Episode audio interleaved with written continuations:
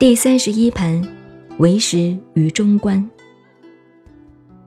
现在有人问，中观正见与这个为时的问题很困惑，这是一个大问题，学术思想上东西方文化几千年来重大的问题。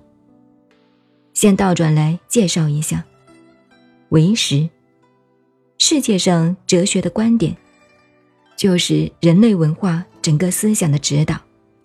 站在西方哲学的立场，大家都知道，有唯物论、唯心论的争辩。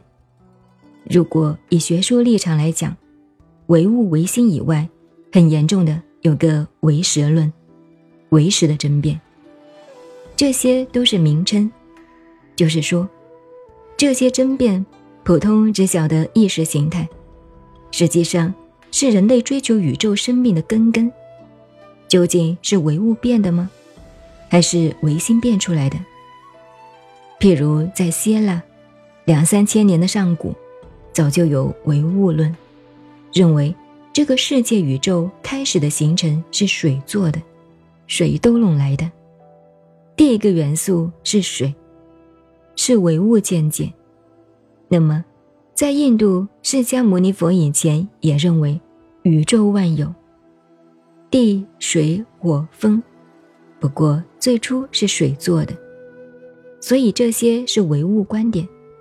那我们常讲笑话，西方哲学家很了不起，还不如我们清朝的贾宝玉。贾宝玉说，女人是水做的，男人是土做的，所以土一见到水就化掉了。《红楼梦》上的话，这是带来讲笑话的。哲学争论了几千年，到达现在的科学，人类万物先有男的，先有女的呀？先有鸡还是先有蛋呢？究竟是谁创造的？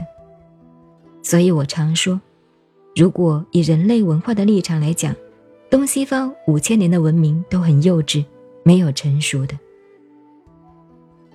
你们诸位注意，包括我们，一个人活到生下来，一二十岁都在幻想中，不管受教育没有教育。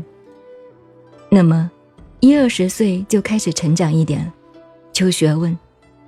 那么现在讲，正在读大学这个阶段，二十到三十岁是所有人智慧成长、幻想、理想、追求最高的境界。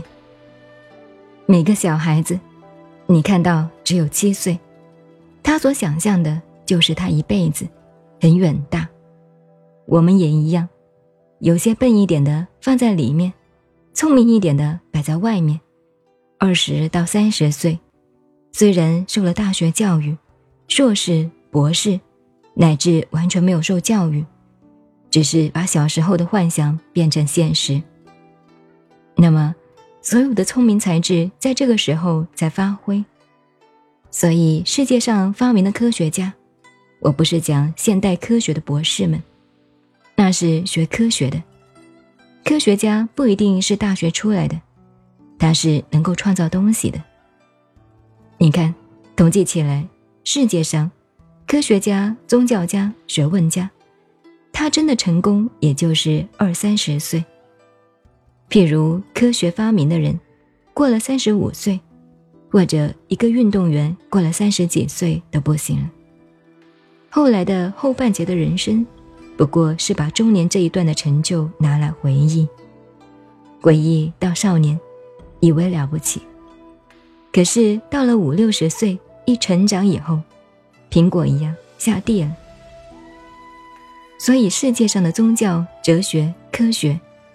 所有这些学问成就具足，都是二十几到三十岁，到了五六十岁的人，不过是把这个成果记录下来，留给后面，一代一代加上去，还只是二三十岁。所以世界上的政治主张、思想、政治意识形态、哲学的理念、科学的追求，都是幼稚的、不成熟的。这就是人类的可悲。